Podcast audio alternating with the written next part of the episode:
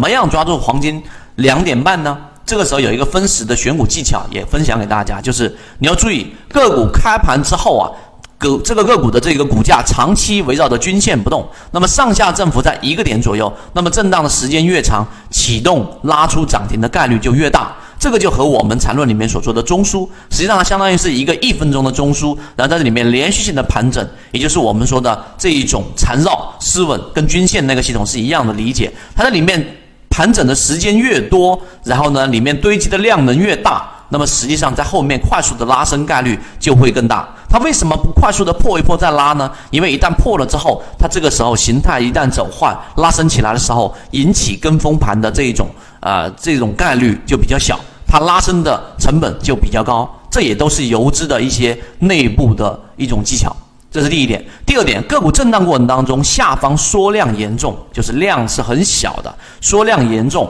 个股启动拉出涨停的概率更大。这是第二点，第三点，启动的时候分时线和均线一起启动，那么下方快速放量，那么我们就可以果断的判断买入。一般情况之下，我们圈子当中要去做这种所谓的低吸板的时候，就当一只个股涨幅可能去到百分之五或者百分之四左右。那么这种情况之下，就做一个快速的介入了，然后当天封到涨停板，继而第二天基本上都会有一个比较好的收益，大概是要去到百分之五左右的一个收益，这就是首板。而如果第二天开盘是属于在它的收盘价中轴以上，然后是以这一种。高开或高开一两个点的情况之下，然后十点半之前拉到涨停呢，那就带恭喜你了，因为你已经抓到了一只可以出现连板，大概有百分之二十左右的利润，一年到头抓到两三只这样的个股就可以了。我们一直秉持着授人以鱼不如授人以渔的一个理念，给所有的股民提供一个交流和学习的一个平台。更多完整版视频